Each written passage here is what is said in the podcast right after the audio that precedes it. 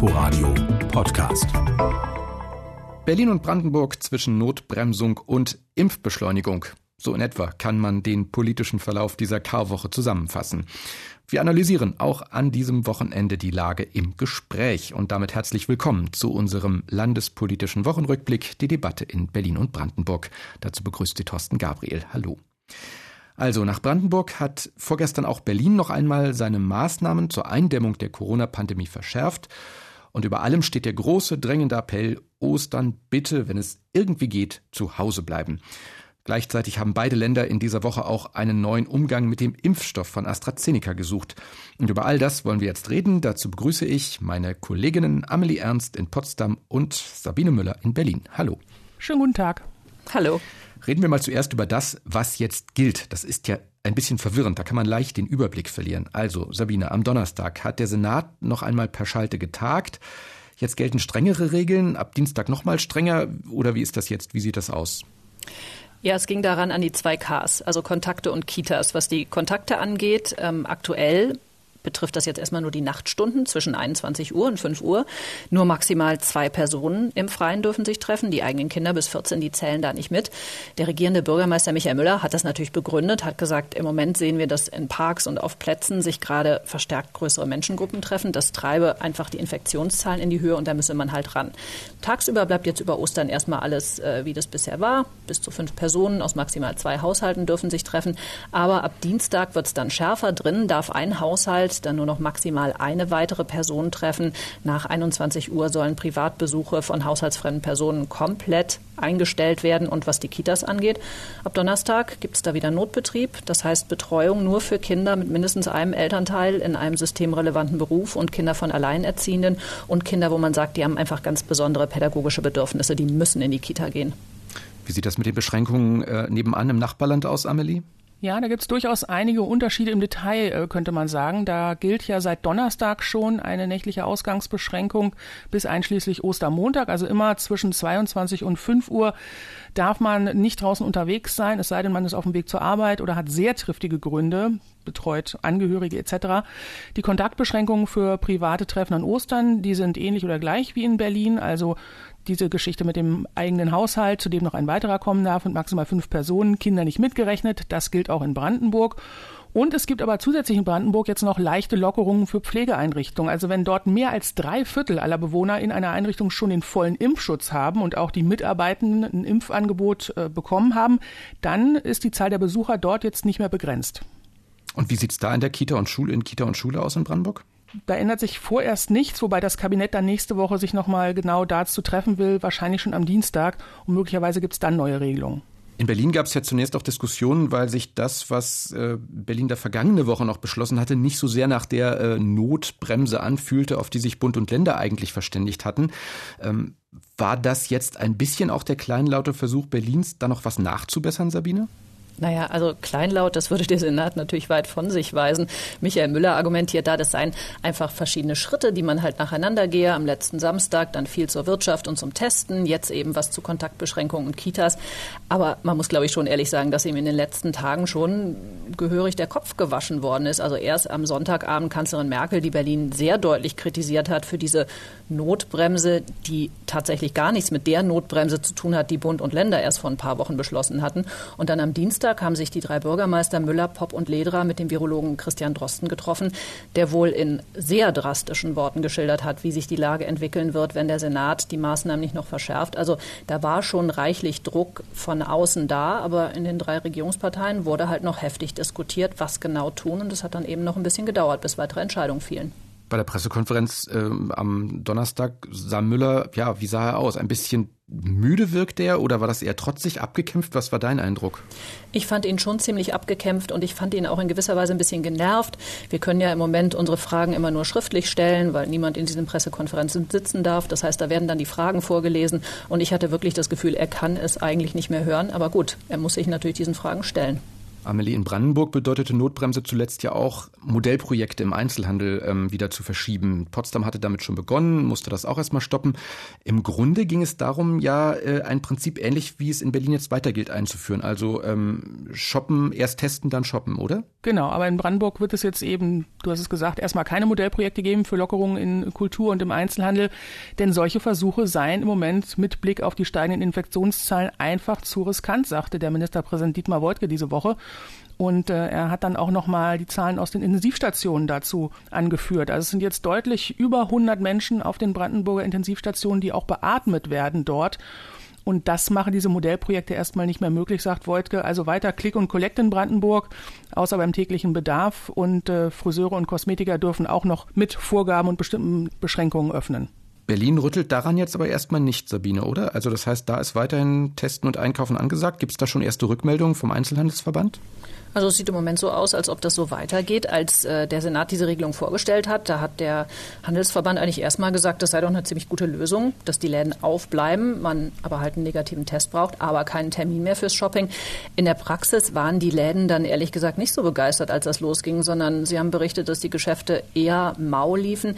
Die Händler hätten sich ja auch sehr gewünscht, dass die Schnelltests länger gültig sind, dass man die eben nicht tagesaktuell haben muss, sondern dass die 24 Stunden lang gültig sind. Sie hatten da auch noch mal an die Gesundheit Gesundheitssenatorin Dilek Kaleitsche appelliert, aber sie wurden da nicht erhört. Bevor in Potsdam erstmal wieder alles dicht gemacht wurde, hatte auch das Verwaltungsgericht dort diese Testpflicht äh, gekippt, nachdem ein Unternehmen geklagt hatte. Amelie, war das jetzt ein grundsätzliches Problem oder hat Potsdam da einfach unsaubere Vorgaben gemacht? Na, ich würde sagen beides. Also auf der einen Seite ist es grundsätzlich, äh, denn an sich äh, kann Potsdam schon so eine Allgemeinverfügung erlassen für eine Testpflicht beim Einkaufen. Aber das Gericht hatte ja gesagt, dass diese Allgemeinverfügung inhaltlich nicht hinreichend bestimmt sei. Also so gesehen hat Potsdam da auch unsaubere Vorgaben gemacht, muss man sagen. Aber die Frage ist natürlich grundsätzlicher Art. Ne? Was wäre denn, wenn die Stadt danach gebessert hätte und eine andere Formulierung gefunden hätte und jetzt nicht auch noch äh, diese Notbremse für Potsdam dazugekommen wäre? Die gilt ja jetzt in Brandenburg für alle Landkreise mit Ausnahme der Uckermark. Dann war wieder alles hinfällig, ähm, egal ob jetzt Testpflicht oder nicht. Und dann war ja auch noch unklar, was denn passiert, wenn diese Testpflicht nicht umgesetzt wird bei einem Laden. Was passiert dann? Potsdam wollte gar keine Sanktionen zunächst mal verhängen. Also unterm Strich war das, glaube ich, einfach noch nicht ausgereift und noch nicht so weit gedacht, dass die Zahlen wie jetzt auch noch mal steigen könnten. Direkt mal die Frage nach Berlin. Sabine, wirkt es auf dich ausgereift, wie das jetzt in Berlin geregelt ist? Ehrlich gesagt, nein. Also mein Eindruck ist schon, ja, die haben sich Gedanken gemacht, wie sie es machen wollen. Sie haben ja auch an dem äh, letzten Samstag da gesessen und haben das äh, verkauft als sozusagen die bessere Notbremse, so eine Art Notbremse 2.0 nach dem Motto, wir machen es uns nicht einfach äh, und übernehmen einfach das, was Bund und Länder da mal beschlossen haben, sondern wir haben mit Wissenschaftlern gesprochen und wir machen das jetzt ganz anders. Aber ehrlich, wenn man hört, dass die Wissenschaftler eigentlich mit großer Mehrheit sagen, was wir brauchen, sind nicht offene Läden, wo man mit Test reinkommt. Was wir brauchen, ist ein harter Lockdown. Dann finde ich das ehrlich gesagt nicht so ganz ausgereift. Aber dann bleiben wir mal beim Stichwort Testen ganz allgemein. Das zumindest scheint ja in Berlin soweit gut angelaufen zu sein, oder? Also zumindest sprießen die Testzentren aus dem Boden wie Pilze, zumindest ist mein Eindruck. Ja, das tun sie. Also es gibt schon über 200 Teststellen und die Gesundheitssenatorin äh, Kalaitschi betont auch immer wieder, wie prima das läuft in Berlin. Wenn man da im Internet mal guckt, äh, sind diese Teststellen auch nicht ausgelastet. Also in vielen kriegt man sehr gut Termine, klar nicht in allen, aber meistens, wenn man einen Test haben möchte, kann man den in den meisten Stadtteilen, in den meisten Bezirken auch relativ nah bei seinem Wohnort oder Arbeitsort, wo immer man das machen will, auch bekommen. Aber es gibt Defizite in den Außenbezirken, ist immer wieder die Rede davon, dass da zu wenig sei. Ja, das ist absolut so. Wenn man sich die Seite anguckt, äh, wo man die kleinen roten Pünktchen sieht, dann merkt man, in den Außenbezirken gibt es teilweise sehr wenige.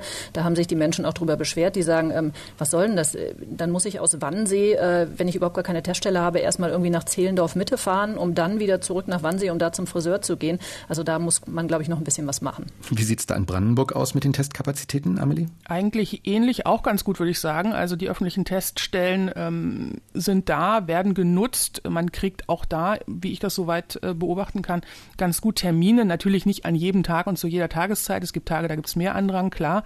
Aber viel drängender, äh, was das Testen betrifft, ist im Moment hier eigentlich ähm, die Frage, beispielsweise bei den Unternehmen, die sich fragen, wie soll man das hinkriegen mit den Mitarbeitern, die getestet werden sollen? Wo kriegen wir die Tests her? Wie soll man das organisieren? Kommen da nicht vielleicht sogar mehr Leute da zusammen, um diese Tests da durchzuführen? Also das sind so Fragen, äh, was das Testen betrifft. Und natürlich auch die Frage, Wir hatten die große Diskussion hier äh, bei den Tests für Schülerinnen und Schüler. Das wird demnächst auch wieder losgehen. Wie wird das organisiert? Wer darf dann noch an die Schule kommen mit Test, ohne Test? Klappt das zu Hause? Das sind beim Testen hier eigentlich die drängenden Fragen die ehrlich gesagt genau dieselben in Berlin auch sind. Also da wird sich der Senat auch nochmal diesen Fragen stellen müssen, hat Müller auch gesagt, wenn wir uns nächste Woche treffen, müssen wir zum Beispiel nochmal auf das Thema Schulen und Testen gucken. Sie hören den landespolitischen Wochenrückblick im Inforadio Die Debatte in Berlin und Brandenburg. Wir sind im Gespräch mit unseren landespolitischen Korrespondentinnen Amelie Ernst in Potsdam und Sabine Müller in Berlin. Das zweite große Thema, das bei der Pandemiebekämpfung alle umtreibt, ist das Impfen. Da gab es diese Woche einen ja, erheblichen Dämpfer, muss man so sagen. Wieder einmal ging es um den Impfstoff von AstraZeneca. Erst stoppte Berlin am Dienstag die Impfung für alle unter 60-Jährigen, dann zog Brandenburg nach und dann kam auch die entsprechende Empfehlung der Ständigen Impfkommission. Frage erstmal nach Brandenburg. Wie geht es denn dort jetzt weiter mit dem Impfen? Also relativ deutlich ist es in Brandenburg so, dass wer unter 60 ist und in diesen Tagen eigentlich einen Termin hatte für eine Erstimpfung mit AstraZeneca, der wird auf die Impfstoffe von BioNTech und Moderna umgebucht. Und ähm, weil diese beiden anderen Impfstoffe ja andere Abstände haben, was die Zweitimpfung betrifft, da müssen die Termine jetzt auch neu vereinbart werden. Das sind also dann ja nur sechs Wochen statt bis zu zwölf, wie bei AstraZeneca. Da ist jetzt viel Logistik im Hintergrund am Laufen. Ähm, die Leute werden kontaktiert. Aber klar ist eben, AstraZeneca in Brandenburg als Erstimpfung wirklich nur für Personen, die älter sind als 60. Berlin für Vetter genauso? Also genauso in dem Sinne, dass in den Impfzentren keiner unter 60 mehr AstraZeneca bekommt. Das ist komplett gestoppt. Damit kein Impfstoff liegen bleibt, bekommen jetzt Menschen eine Chance, die eigentlich noch gar nicht dran wären in der Impfreihenfolge, die 60 bis 69-Jährigen. Da gibt es sozusagen ein Osterferienangebot, nenne ich das mal. Die können sich ohne Einladung und äh, relativ unbürokratischen Termin mit AstraZeneca buchen. Äh, bei den unter 60-Jährigen ist es so, dass die Impfcodes gültig bleiben. Die können sich dann einen neuen Termin buchen, könnte aber dauern, muss man sagen, weil in den nächsten Wochen einfach schon schon viel weggebucht ist in den Impfzentren. Ja, und dann gab es Ärger, weil die Gesundheitssenatorin Kalaitschi gesagt hatte, also die Ärzte in Praxen, die könnten schon weiter auch unter 60-Jährige mit AstraZeneca impfen, weil da sei ja die Zeit für ein ausführliches Beratungsgespräch. Also wenn beide Patientinnen und Ärzte sagen, äh, das wollen wir machen, dann könne man das schon tun. Die Kassenärztliche Vereinigung im Bund und auch in Berlin äh, sind äh, nicht amüsiert darüber. Die haben da noch sehr viele Fragen dazu, unter anderem, wie dann auch die Haftung aussieht.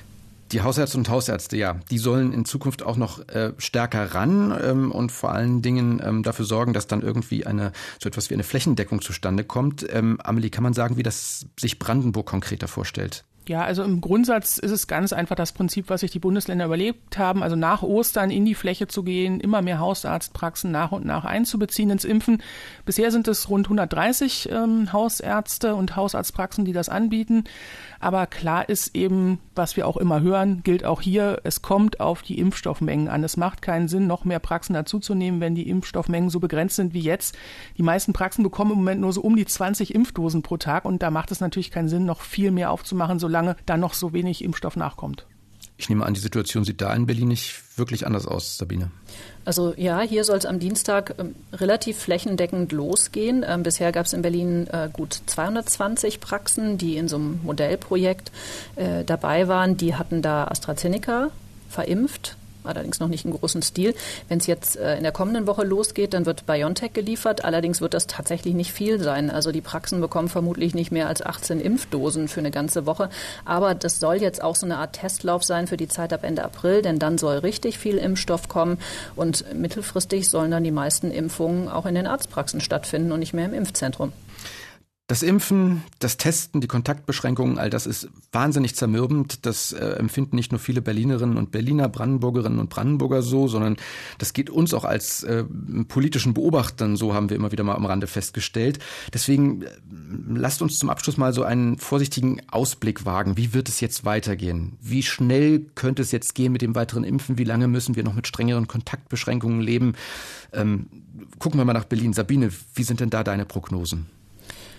Ich muss sagen, ich bin leider eher pessimistisch, weil, okay, beim Impfen läuft es im Bundesvergleich eigentlich ganz gut in Berlin, aber das wird einfach noch dauern, bis hier wirklich große Teile der Menschen geimpft sind. Und was jetzt die Maßnahmen angeht, um die Pandemie einzudämmen, ich finde, da murkelt der Senat wirklich vor sich hin, traut sich nicht ran an den harten Lockdown, den es meiner Meinung nach bräuchte. Und das zieht natürlich die ganze Sache dann in die Länge. Klar, Sie betonen immer wieder, dass man den Menschen auch nicht zu viel zumuten will, aber ich habe das Gefühl, viel zu oft ist es vielleicht gut gemeint, aber nicht besonders gut gemacht. Amelie, Bist du optimistischer? Naja, ich suche gerne das Gute, sag ich mal. Und wenn ich jetzt höre, es werden neue Produktionsstätten für Impfstoff ähm, aufgemacht, dann lässt einen das natürlich hoffen. Und trotzdem wissen wir, ähnlich äh, wie Sabine das eben gesagt hat, dass es natürlich einen Vorlauf braucht. Und diese Impfungen müssen dann ja erstmal stattfinden und der Impfschutz muss erstmal eintreten.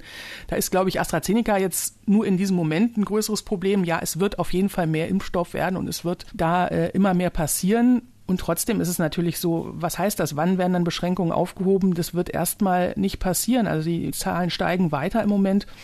Und ähm, ja, man guckt irgendwann nicht mehr nur auf Inzidenzen, auch das ist klar. Und trotzdem kann man im Moment nicht ernsthaft äh, vertreten, im großen Stil Sachen wieder zu öffnen. Ja, vielleicht mit Tests demnächst, ähm, wenn es eine Stagnation gibt, vielleicht bei den Zahlen. Aber ähm, erstmal muss man zum Beispiel jetzt abwarten, was ist, wenn die Schulen wieder weitermachen und wie sich das auf die Zahlen auswirkt und ob das mit den Tests dort klappt. Erst dann kann man das ähm, weiter planen alles.